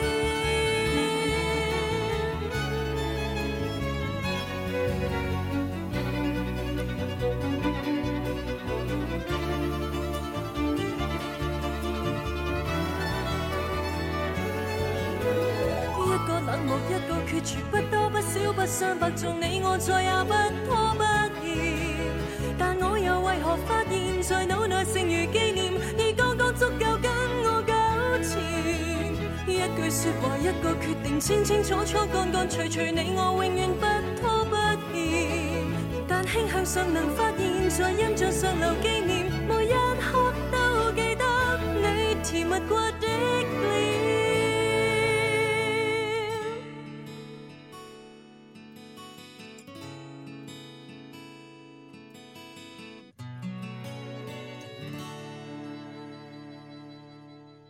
多不少不相伯仲，你我再也不拖不欠。但我又為何發現，在腦內剩餘紀念，已剛剛足夠跟我糾纏。一句説話，一個決定，清清楚楚，乾乾脆脆，你我永遠不拖不欠。但輕向上能發現，在印象上留紀念，每一刻都記得你甜蜜過的臉。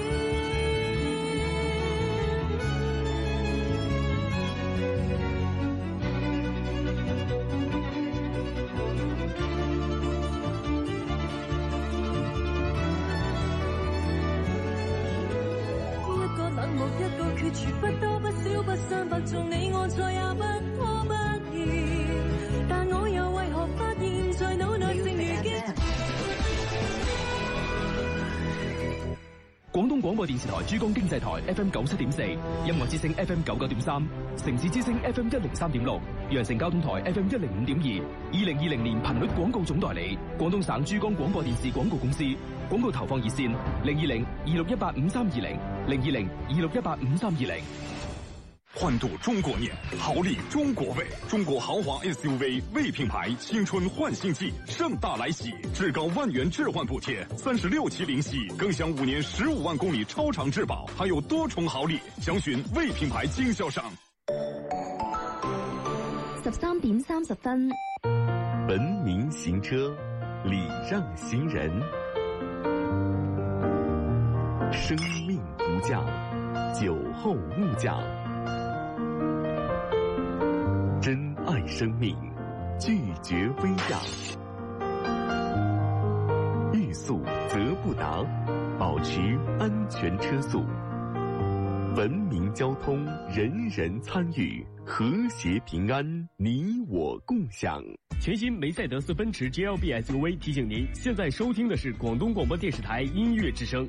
全新梅赛德斯奔驰 GLB SUV 震撼上市，拥有五加二七座灵活大空间，大采大用，首付一成起，全系利率百分之二点九九起，携新生代豪华车型 A 级、B 级 GLA 邀您到店共赏。详询广州人福零二零二八八零六二八八。我最爱嘅電台 Music FM。欢度中国年，豪礼中国味。中国豪华 SUV 魏品牌新春焕新季盛大来袭，至高万元置换补贴，三十六期零息，更享五年十五万公里超长质保，还有多重好礼。详询魏品牌经销商。 Music FM 真心 only 二零，爱音乐只爱你，Music FM 只爱你，Love you Music FM。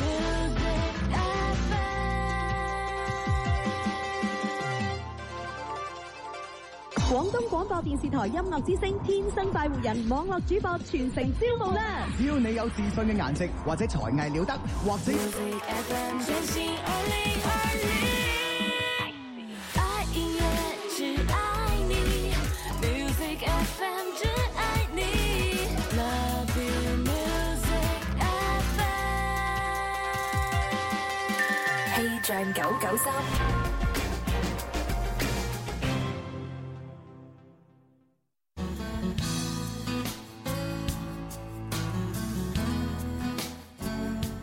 一家人中午好，我係天生浮游文文，時間嚟到晏晝嘅一點三十三分，同大家睇睇天氣情況。廣州市今日中午到傍晚多雲到晴，氣温介乎於十七到二十四攝氏度之間，相對濕度喺百分之五十五到百分之八十五之間，吹輕微嘅東北風。氣象播報完畢，馬上翻嚟，天生浮人。氣象九九三，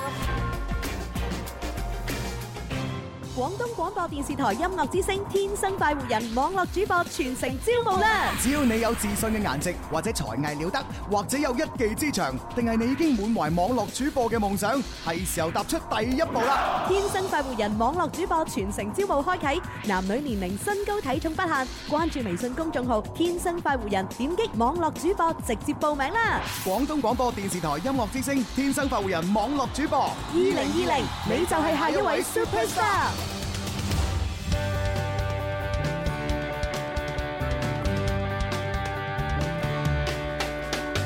你我精神的每天，齊留下年輕的笑聲。快快登上這個星球，齊來成為天生快活人。好啦，翻嚟第三部分《天生發育人》節目直播室，繼續有朱紅啦，有子軒啊啦，啊蕭公子，仲有文文。喂，誒、微信上面有位叫林海嘅朋友咧，佢佢教阿蕭去教教我喂阿蕭啊，其實咧你可以同阿思思講啊，你都未到三十出頭咁咪得咯，咁樣喎。 哦你覺得我會信咩？你都傻傻地。正所謂好男不與惡女鬥嘛，有陣時候咧就讓一讓啦。反正你一就嚟要出國啦，係咪？俾啲好回憶你啊！唔緊要啦，你講嗰句我都有下一句啊，嗯好女不如男爭 啦， 係嘛？有時有啲嘢人哋鬥唔過你，咁咪即係佢嗰個佢個立場冇你堅堅硬啊！堅硬，立就好堅硬 啊！冇你堅 挺，又冇你堅硬，所以咧咁啊，俾個台階人哋落都 OK 嘅。哦好多網友啊留言啊，話今日你窒到我顏面何存喎。嗱嗱，各位網友 嚇，我哋嘅關係係非常之好，哦所以大家唔可以用鬧啦、窒啦呢啲字眼 嘅，哦我哋係交流，OK，我哋交咩流。 交流啊，交流啊，搞交流啊。搞啲鬼妹真係咁樣嘅，我顏面何存唔緊要啊，係咪？我都祝你含笑九泉啦。啊嗱，小軒咧就話啦，佢話啊，思思同蕭公子可以組合講相聲啦，咁樣吓，哦啊咩有思思喺度咧，基本上都唔使用電腦嚟播笑聲啦，因為大笑姑婆思思已經喺度哈哈哈啊啦。跟住佢話講起自主能力啊，其實真係好難噶，哦特別係咧，好似我呢一輩嘅獨生子女，俾人縱慣咗嘅孩子，哦唉，真係誕生咗唔少嘅媽寶男啊！我覺得我自己都算係媽寶男。 啊哇！嗱，我覺得如果你係媽寶啊，一定要快啲去脱 媽寶，唔好進入呢個行列，唔係你好難揾到老婆啊嘅真哦啊咁係。咯喎，真嘅咁我講啊，真陳迪生、周慶文咁啊，不不嬲都孖寶 喎，穿梭孖寶啊，咁點算啊？唔係，人哋嗰個媽係有兩個馬字啊， 兩個子啊， 啊兩個子兩個馬 字，你係咪你係咪鬼妹仔你亂咁嚟啊？兩兩個馬 字，兩個子啊，兩個馬大巴啦，笑死我！即點係解暴會講兩個馬嘅真係唔咪知。暴露咗你唔識中 文啊！ 你淨係識 double D O U B 真係啊即係好多朋友都留言啦，就話其實我都算係一個媽寶啦咁哎樣呀。呢個係關於一個媽寶嘅愛情經歷。哦哎呀， 啊！跟住有朋友就話嗯啦，我想問下咧，喺電腦睇唔睇到直播啊？哦因為佢喺美國食緊飯，咁所以打緊卡咁喎。 O K，嗯，你試下用手機啊，手機更加方便。係啦，喂，佢佢繼續佢佢繼續講嘢㗎。哦，佢話思思咧直播嘅時候都幾搞笑啊！平時聽佢把聲咧感覺比較殘雞。 哦，跟住點解今日蕭公子咁弱㗎？俾阿思思撳住嚟砌。都話佢唔夠堅硬同堅挺啦。唉，唉笑死我！我人比較 好嘅啫，樂善好施係 嘛，我唔忍心係嘛，對對中國留下唔好嘅印象 嘛。唔緊要，見你咁講嘅先。唔緊要，我內心好剛強 嘅。你你嚟咩招，我接咩招嘅。剛強係啊，不過我今日唔同你玩住，係 我我今日要聽古 仔，我我留一線， 第日再玩過。跟住賴漢飛咧就話高州仔初次前嚟打卡咁樣嚇，哦歡迎啊歡迎歡迎嚇，歡迎啊！呢位朋友我喺深圳嗰度嚟打卡支持一家人，係歡迎歡啊有迎啊人話我嚟啦，今日思思翻嚟真歡樂，我覺得思瑤、思思同朱紅好襯啊，咁喎。咁咯喎唔係好耐好耐都冇話有人話我哋襯啊，真真係。係弊。誒，你想當然係拍過婚紗喎，係嘛你？嚇死人啦！以為拍過 咩添？係啊，我記得係喎，拍過婚紗照噶嘛。應該係二零一啊二年啊係 Together 係 Forever。係係係嘛？哦，你好好珍惜啊！咁大個女，唯一一次着婚紗，呢啲嘢真係冇下次用你 講。我衝過嚟，潔淨下你先，潔淨下你講嘅 嘢先。 楊枝甘露咧， 你話咩咩咩師傅啊？ 楊枝甘露呢個 friend 留言，有家人中午好，我喺揭陽嗰度嚟打卡啦。咁樣哦歡迎歡迎歡迎歡迎！啊呢位 friend 咧就話我落咗單年歷啦，支持支持，希望大家咧二零二零開開心心，嚇落咗單年歷係咩意思啊？即係台歷啊，台哦歷單台歷哦落咗落咗單買台哦歷，啊年歷都得嘅，係哦啦明。白明白。跟住呢個朋友就話零五年開始聽節目啦，好耐冇聽，話都有十四年冇聽喎。哦，哇第一次留而家再聽翻咯，係啊係啊應該有別樣嘅感覺嚇。有咩感覺啊？都可以留言俾我哋啊，好唔好 啊？呢個 friend 留言啊啦，佢話：朱紅朱紅朱哦紅小編，好似好耐冇更新視頻回顧啦，咁樣啊哦，嚇唔係啊，日日都更新緊喎。你係咪睇錯咗平台啊？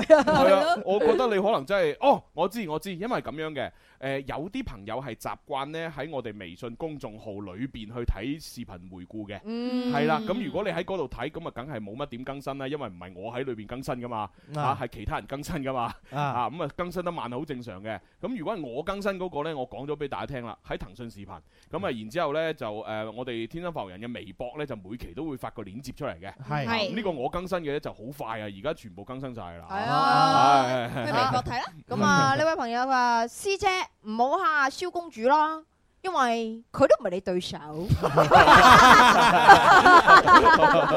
Ờ. 真係嘅，唔係我作嘅，做咩只要你開心就得㗎啦，係啊係啊開唔開心啊？我有咩開唔開心咧？呢個我正常發揮啊， 正常係啊，我哋唔好糾結呢啲咁膚淺嘅話題嗰度啊，係啊。咁我哋係咪要誒咁啊，讀信啦，讀信啦係啊因為大寶戀愛故事嘅前傳啊，即係佢嘅初戀係要讀噶啦。啊 Let's go go go！我相信一定有一個路口係我哋共同經過。我相信一定有一首歌係我哋共同聽過。我相信一定有一個時刻，我哋互相想念對方，卻又彼此錯過。情牽一線，因為有你，因為有你，永不錯過。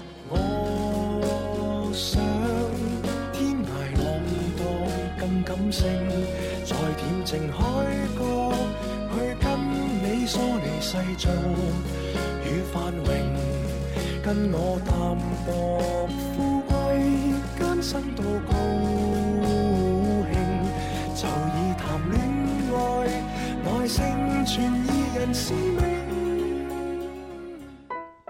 好啦，咁啊，究竟個前傳係點咧？咁啊，要睇翻阿大寶啦。好啊咁樣， 真係犀利啊！大寶嘅前傳就係講佢初戀嘅事件係咪咧？咁多經歷嘅唉 我一講大寶咧，我我哋我哋迪迦哥哥咧就諗起嗰個誒 S O D， 哦啲咩哦嗰個咩潤手嗰啲係咩啊係啊，Ờ, 用手哦啊！你未用過㗎啦你，你唔使潤嘅你，所以你咁 dry 咯，一日到黑都 dry。我我想乜啫？你都唔使潤啦，係咪？你成日俾人潤。好，我哋聽信，我哋讀信。好啦，嗱，講述佢嘅誒，即係初戀嚇，因為佢喺上一封來信呢，唔係即係喺佢嗰個誒講雲浮妹嗰封來信已經講咗呢，自己係因為初戀嘅時候俾女仔 hurt 過嗯啊，所以呢就唔敢踏入愛情啊嘛，嗯所以呢一個呢，就係佢初戀嘅俾人 hurt 嘅經歷啊。哦咁當然我睇完之後係其實係覺得係佢自己好幼稚啦嚇。 初戀都係咁啊！但係佢呢個幼稚延續咗佢嘅人生喎，係啊係啊令到佢後邊嘅戀情啊生活受咗影響。係啊係啊係係啊。好，咁我哋睇下， 呵呵呵，真係好耐都冇愛嘅感覺啦。生活嘅柴米油鹽呢，誒將一切都沖到淡晒。翻開久違嘅記憶日記， 記得我喺畢業誒冇幾耐之後，我喺公司認識咗一個啱啱入職嘅羅定妹。哦 即係佢好中意用城市去到啊區分啲女仔啊。嗯啱啱係雲浮妹之前係雲浮妹雲浮妹啊呢個羅定妹。啊羅定妹佢係邊度嘅話？佢佢唔知，我唔知喎。 哦佢冇講佢自己邊度係啊係啊唉，好啦，羅定妹啊，羅嗯定妹。誒，話說喺第一次開例會嘅時候呢，我第一眼呢就睇上咗佢啦。 那是一種感覺，一種衝動的感覺， 一種衝動嘅感感覺啊，係咩衝動？唔知啊性格衝動、 姓名衝動、性別衝 動，性別 衝動。 係啊 OK 誒咁啊，阿羅定妹咧喺公司咧職誒喺誒公司嘅職員裏邊咧，唔算係最靚嗰個嗯嚇咁啊，但係咧嚇即係身材咧都幾苗條噶嚇，五官端正咁樣。我咧喺佢嘅朋友口中得知啊，哎呀，原來佢啱啱咧同男朋友分咗手喎。哇！呢個時候嘅女仔係最楚楚可憐， 女仔女仔兩個狀態係最靚嘅。第一種係啱啱 戀愛，第二種就啱啱 分手。點解啱啱分手 C C 你應該都冇經歷過啦。 無縫連接。啱啱戀 愛，啱啱分手，唔包括正在戀 愛中。唔包括經常戀愛、經常分手。你唔好再馬後炮 啲，唔同你講繼續讀信。係啦，咁啊，於是咧，我就會咧係誒揾咧各種各樣嘅藉口咧去接近佢，嗯嚇咁啊，而且咧仲同佢表白添咁樣。啊！啊，連連佢身邊嘅閨蜜啊，都好想我哋兩個喺埋一齊啊！哇！睇嚟呢個男仔嘅異性緣唔錯噶噃嚇。嘅，但係呢個係佢初戀啊，記得啊哦初 戀係啊係啊佢就那麼幾次 戀愛。佢咧曾經亦都對我講過啊，話我哋兩個咧係冇可能咁樣，啊而我咧亦都喺呃誒誒漫漫嘅誒時光裏邊咧，曾經咧諗過要放棄佢，嗯 因為咧我覺得咧佢係一個拜金嘅女人。哎 呀！係啊，佢咧好中意咧四周圍到處去玩咁樣。誒咁似 C C 嘅，嗯， 我聽晒先，我唔發表任何意見，聽晒先。但係咧我嘅感覺話俾我聽啊，佢佢就係我要追嘅女人。呢啲咪叫發展咯。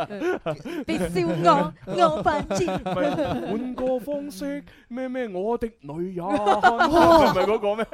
十月六日是你的生 辰，給你遙遙 Oh, 你做咩要開咗個頭俾佢 咧？冇啊，佢開始上身㗎啦。你睇下幾難 控制？我係諗住 Candy G 啊嘛，隻隻隻咩啊？ 咁啊就吹個 sex 風啊，黐線嘅啲 人，係好啦好啦嚇，咁就係啊佢就係我要追嘅女人嚇，於是咧我就對佢展開咗瘋狂嘅追求，咁樣 唔知有幾瘋狂啊，係啦，當時咧我用咗大拿拿兩個月嘅工資。一共係八百幾蚊，哦喂你哇喂佢嗰個年代咧，應該九十年代啊嘛 OK 即係上世紀九十年代係嘛？佢仲要唔知係羅定定邊度嘅，哦啊咁咁佢上下啦咁佢一個月四百零蚊嘅工資係合理嘅。九十年代唔止咁少吧？ 哎呦，唔係啊，九十年代初係差唔多係咁係嘅，咩真係啊真係幫佢㗎。問阿媽你先真係使乜問阿媽？你呢啲做慣老闆，你梗係唔知錢難揾係啊係啦。啊，我一生出嚟就係老闆嚟 嘅，你知唔你知睇下林 Sir 嗰個年代，成日同我哋分享係啊啦，佢都係幾嚿水一個月㗎。係啊但係佢幾嚿水一個月嘅時候，林 Sir 已經攞幾千蚊啦。喂，幾萬 啊係嘛？我淨係記得佢嗰陣攞，即係按翻我哋而家嘅物價嚟講，都係好高嘅。係啊係啊，萬元户。唔憂咩？唔憂柴，唔憂米，係啊所以就唔知道價啦。啊使極使唔晒，攞啲出嚟派。唉好，繼續啦嚇！我攞咗我兩個月嘅人工嚇，八百幾蚊，哇，犀利啊！誒，買咗一部咧 BB 機俾佢，哇，好靚噶咯噃！想當年最靚係相信好多零零後都唔知 BB 機係咩嚟 啊！慢慢 BB 機係咩嚟我都㗎？有耳聞過一下嘅，但係未見過實物咁樣耳聞，耳聞。係啊！喂以前最靚啊係叫咩繁星啊嘛，可以睇到字噶啦。哇！你睇下 啲清朝出嚟嘅，完全就唔知道乜嘢嘢。佢係親身經歷嗰個年代先講得出嚟。如果唔係，邊度知道繁星？啊不過係嗰個年代嘅話咧，最靚係我繁星我我聽我阿爸 講下，冇扮一嘢，個一個一個大哥大一個 BB 機係身份嘅象徵啊！係一食飯嘅時候嘅話咧，有 BB 機係擺 BB 機上台拍係啦係啦，有大哥大擺大哥大上台拍唔。係，但係因為當時嗰啲大哥大咧，實在太貴得離譜啦，而且好大嚿咁啊，BB 機咧，相對嚟講咧，就即係普通人咧，能夠咬一咬牙都係應付到嘅，嗯係啦，幾百蚊咁所以嘅應該好多好多人咧，全部都買晒嗰啲 BB 機，係啊咁啊一響咧，咁佢咧就會睇啦，咁啊最原始嗰啲咧就冇冇文字嘅，係啦，代碼就係啊得得個 number，嗯咁你就要打去 call 台嗰度，啊喂誒邊個 call 我啊咁樣，誒你阿嫲你你阿媽 call 你翻去食飯啊，哦我知啦，係啊 係所以我成日覺得嗰度嗰啲誒誒客服人員咧，知道好多秘密係啊嘅。係啊，因為佢要轉達啊係啊係啊嘛。我細個時候都成日玩個 BB 機啊係，即係叫阿阿媽媽爸爸你幾時翻嚟啊？咁樣問你去邊度啊？咁樣係啊。咁啊，再到後來咧，係唔知過咗幾多年啦，個 BB 機咧就開始出誒出現有中文顯示啦，有字啦哦係係啦啦，咁就即係等於差唔多我哋而家短信咁，但冇錯係但係就唔係話你一部機發去另一部機喎，而係你要打個電話去去去 call 台，就話喂幫我 call 下邊個啊，幫我留言嚇，今晚隻雞搞掂咗咁樣嚇， 係啦，咁然之後咧佢喺部 BB 機咧就今晚隻雞搞掂咗，咁樣係，所以嗰個年代嗰啲人嘅話，有個有個習慣嘅，就係嗰啲咧陰陰濕濕嗰啲人啊，個 BB 機一陀喺個腰間嘅，一一響咗響咗嘅時候嘅話，佢就咁樣樣。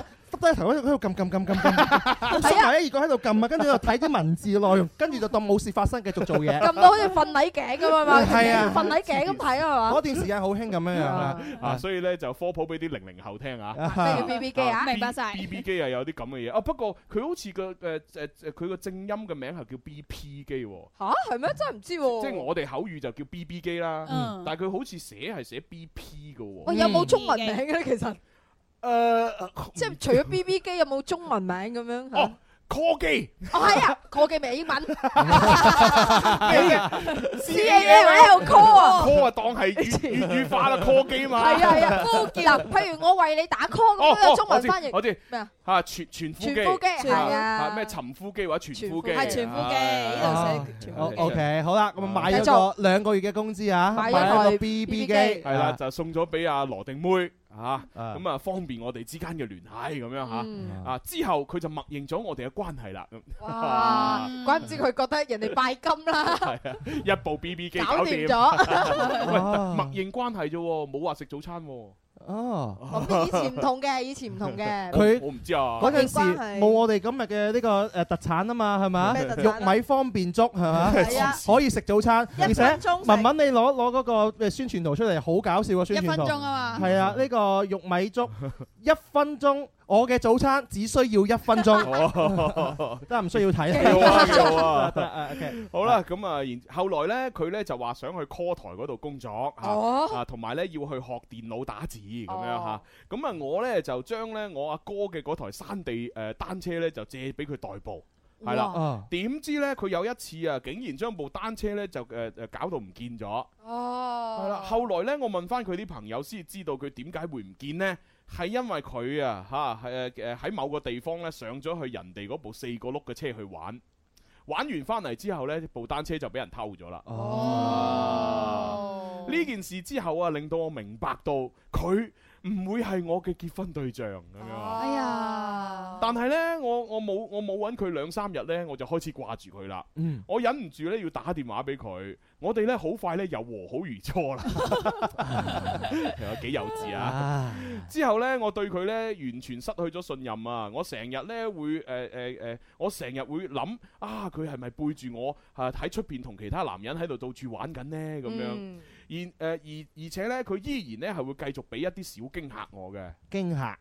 係啦，例如有一次我去佢閨蜜屋企揾佢，一行入門口我就見到有一個男人，嚇、呢、個男人係佢同鄉嚟嘅。呢、個男人其中一隻手呢就搭住佢膊頭。哦，當佢哋兩個一見到我嘅時候呢個男人呢就鬆開咗隻手啦。哇我當我當時成個人都懵咗啊！我真係好想衝過去打佢哋兩個一鑊。嗯啊！我我忍咗一陣，啊 先至回過神嚟。哦我竟然忍住咗，我冇衝過去喎。嗯，咁係啱嘅。當時我心裏邊真係鬧我自己，我係咪男人嚟㗎？咁都忍得哦嘅？ 人哋搭我膊頭啫正正係因為你係男人，你忍咗先係男人嘛。係冇錯你打咗可能就唔係打啦。咗就唔係啦，打咗你就唔係男人啊，你係犯 人。冇錯。你唔可以打人嘅 啊，唔可以犯法，你知唔知啊？冇錯嚇。我越嚟呢，誒，自從呢件事之後，我越嚟越就越唔放心佢啦。一有空閒嘅時間呢，我就去佢工作嘅地方度監視佢。啊哇！後來呢，係啦，後來我都覺得自己好變態。 哎呀，真係弊家伙啊！係咁一個正正常常嘅 人係係啦咪？係日子耐咗呢，其實呢，佢亦都受唔住啦，就話呢，我冇俾足夠嘅自由佢。咁、我哋為咗呢啲咁嘅事呢，都經常呢嗌交嗌咗唔少次噶啦。咁啊過咗冇幾耐，佢竟然啊不辭而別，自己呢就落咗廣州啦。哎呦啊！咁我就問佢做乜要去廣州啊？咁樣佢就話呢，要去表哥嗰度呢幫手賣玉器咁樣。哦，當時我竟然天真咁樣相信咗佢。 哦，賣玉器啊，係啊，上下九嗰忽啊，係啊，啊 華林子 啊，咁樣係啊係啊咁啊誒過咗冇幾日，我喺佢閨誒閨蜜嗰度咧就得知到啊，其實咧佢去廣州並唔係賣玉器，今日做咩？係去相睇。哎呀啊！可惜咧，當時我點 call 佢咧，佢都冇再覆我啦。我終於又忍唔住啦。趁住我有假期啊，我就拉埋我個小學同學兼死黨啊，陪我去廣州玩。小明上廣州探親友，樂同遊。小明問阿媽買乜嘢俾親戚好友。得得得得得得得得得得得得得得得得得好啦，得得得得得，大家好，我係李家仁醫生。神經病啊！係啊，笑死我啊！好，咁啊帶埋個小學同學上廣州啊，咁啊，由於咧我哋兩個咧都從來未去過廣州嗯嘅， 於是咧我哋就帶咗一張廣州地圖，哇！好酷啊你！就嚟到陳家祠啦！哇啊哇，你真係上下九嗰忽咧， 好嘢！唔係有排都未到，有排都未去到上亞誒誒陳上家亞祠咪九。前啲咪上下九啊，咁唔係唔啦，係咩？陳家祠仲要喺中山七路，中山七路仲要去到中山八路，轉個彎先至去到上下九嗰哦度。你要行個康和路先去到上下九。哦，OK 啊佢憑住廣州地圖嚟到陳家祠啊啊，算犀利啦！我咧迫不及待咁樣咧揾到咧賣玉器嘅文昌街咁樣嚇，轉咗兩圈咧我都揾唔到佢，失望之餘啊，我只能夠戀戀不捨咁樣咧就同我同學咧去上下九逛街啦，笑死我！無奈之下唯有嚟到啦，唉，行下街啫哎咁難得係咪？下上下九先啦。系啊，下午咧我哋匆匆忙忙食咗碗面咧就無功而返啊，咁樣嗯吓啊。當然啦，我嗰個死黨咧係唔知我要嚟揾女朋友嘅。哦， 誒翻到嚟之後咧，我都仲係不停咁樣 call 佢。一個星期之後，佢終於喺夜晚嘅凌晨咧就覆咗電話俾我啦。係啦，我問佢點解咁耐都唔覆我，佢就話佢好忙冇時間覆。咁、嗯我問佢幾時翻嚟啦，佢沉默咗好好耐，誒、誒、都誒、就話唔知道咁樣吓。咁啊、就係咁樣，我哋隔幾日呢先至會傾一次電話。有一次我又撞見咗佢嘅閨蜜，佢閨閨蜜呢同我講出咗實情，叫我放棄佢。佢閨蜜話呢，其實佢去廣州呢，佢表哥已經介紹咗一個誒、呃、廣州嘅男仔俾佢啦。嗰、個男仔呢，各方面嘅條件都比我好咁樣啊。於是我直接就喺電話裏邊問佢係咪有咁樣嘅回事咁樣。佢沉默咗一陣啊，咁我就問佢：咁你心裏邊點諗咁樣？佢仲係沉默。一年幾日過去啦，佢依然冇答案嚇、我終於都忍唔住啦，我就講：如果你下個星期仲唔翻嚟嘅話，我哋就分手絕交咁樣。哦哎呀！講完之後，我就重重咁將部電話吸咗啦。啊好似好有型咁啊！最後呢件事呢，仲將我阿媽都驚動埋。哇 嗱，一家之主出現 啦，佢阿媽啊，係啊阿媽都驚動埋啦。阿媽出阿媽出嚟咪出場音樂㗎，哦有唔係唔係， 佢佢阿媽出嚟應該要誒，應該要恐怖啲嘅。奶奶出場。 阿媽出嚟 啦！哇！ 啊，再再唔係咧就阿媽出嚟啦！神經病啊！你講到人哋阿媽喺地下上面捐出嚟咁樣，阿媽出嚟啦！黐線啊！夠啊啦！ 阿媽出嚟啊嘛！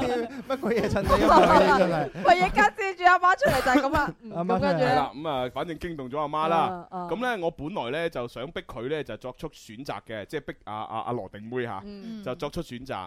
但係最後我都係輸咗嚇，哦咁啊，其實大家都知肯定輸㗎啦，嗯係啊啦咪嚇？幾個星期過去啦，佢再都冇俾電話我啦，嗯我好失望，個心好痛咁樣嚇。主持人，我真係好想問下，究竟我係咪做錯咗咧？咁樣係 啊，即時答咗你啦。 當時呢，唉，我就唔應該咧逼佢作出選擇嘅。誒、亦都呢，誒、令到誒呃呢、件事亦都令我明白到呢，誒、要想女人踏踏實實咁樣跟你喺埋一齊呢，你必須要有經濟基礎咁樣嚇。經過無數個失眠嘅日日夜夜，我用工作淡忘咗佢。我從一個一百二誒唔係，我從一個百二斤嘅誒瘦仔變成一個一百四呃唔係變成一個一百四十斤嘅肥仔。我覺得愛係一種感覺，相愛容易相處難。其實結婚前嘅愛同埋結婚後嘅愛係兩種唔同意義嘅愛哦。主持人，你哋覺得係唔係 呢？好啦，讀完就係啊，讀完啦。啊誒哎時間又差唔多到尾聲啦。不過你頭先問你係咪錯？誒，我啊覺得你唔係錯，因為情緒係唔會有錯嘅，即係唔會話哦我嬲，誒你錯咗啊，我開心你錯啊，嗯即係唔可以咁樣嘅。嗯咁啊為，我覺得你反而做得啱添，嗯因為對方我哋聽到阿羅定妹永永遠遠都唔會俾個好揭誒確切嘅答案你，嗯哼你令到自己死心，嗯你令到自己結束呢段感情嗯係一件好事嚟嘅哦，你咁 go forward 係一咁件咁好係，事即嚟係嘅。從呢個觀點嚟睇，確實係啱嘅。係啊但係如果從我嘅觀點嚟睇呢，就係如果佢成熟啲嘅話呢，就其實唔需要逼個女仔啦。嗯其實你就你就個女仔都離開咗，你就大家好聚好散，散咗就算。不過我都相信，因為佢當時咁咁後生咁幼稚係啊，佢係冇可能有我而家呢個歲數呢種境界嘅。離唔開啊，係啊嗰陣唔知點處理啊，係咪？我又要講翻歲數境界啲 嘢，即係有陣時同年齡真係冇關係嘅，啊係同你個人嘅感悟力有關係嘅，嗯係咯。同埋佢講話佢自己錯，我都覺得佢係錯，但係佢錯咧唔係錯話唔應該誒誒嗰日打電話時候逼佢嚇，嗯而係應該你哋一開始時候就唔應該喺埋一齊。哎呦，呢個時候已經係錯 嚇。咁啊啊初戀永遠都係咁噶啦，點解唔可以喺埋一齊咧？你俾個廣告時間我哋。好啦，下個星期一再講 啊。交咪交 咪啊！好啦，交完咪啦，咁啊都可以繼續講嘅。咁又難怪啊， 因為話時話即係初戀嘛係啊，都好難去判斷好多嘢嚇。嗯初啊係咪戀邊有話對，邊有話錯嘅嗯啫？你一諗翻轉頭啊，嗰陣都幾傻啊喎咁噶 啦，係咪因為有有啲人嘅話，你永遠就係 hold 唔住就 hold 唔住噶嘛。有有有講格㗎，有啲人叫野性難馴係咪？尤尤其是時好似呢件事咁啊，講真，如果佢真係同嗰個女仔夾喺埋喺埋一齊啊，反而咪累咗個女仔，係又累咗你自己啊係咪你又先辛苦啊即係本來個女仔係有更好嘅選擇嘅，係嘛？可以嚟到廣州，喂有個條件更好嘅男仔，而且佢哋都係有愛㗎，係咪係先？啊咁做乜一定要跟住你啫？人哋分分鐘而家已經落户咗廣州，成係為咗咯，廣州人咁啦啊，跟你捱窮，其實又又唔係佢一定生出嚟就要跟你捱窮噶嘛。嗯除非你兩個真係真係愛咯，啦即。係每個人都有追求自己嘅誒美好生活嘅權利嗯嚇，你唔可以因為哦我中意你，你就一定要留喺我身邊，咁唔可以太咁自私。係咯係啦係咯係啦，咁所以就冇咩啦，而家都過咗去啦。係啊，嚇大寶呢個係初戀嚟啫嘛，佢佢呢個羅定妹之後，佢都有雲浮妹啊。呢個都已經十幾年前啦，係嘛，B B 機嘅年代啦係啊，B B 機年代到而家廿年前啦嘛即係你就嗰個嚟年到代啦五 G 啦。喂，B B 機年代，我頭先都淨係識講到 B B 機出嚟，你解釋俾大家聽。你講繁星喎，我講 呢啲人唔係我講繁星嘅時候已經唔係數字代碼啦，你連數字代碼都講得出，咪扮嘢啦，係啊，聽到未啊？朱紅咪扮嘢啊！你咪扮 嘢啊！扮嘢啊！ 誒，好嘢，做完節目啦。唉個個個又扮後生 嘅。好啦，咁啊冇冇咩，我哋就下星期同樣時間嚟再玩啦。好啦，係咁啊，多謝晒大家嘅支持啦。啊，係係咁啦，拜拜，拜拜，拜拜。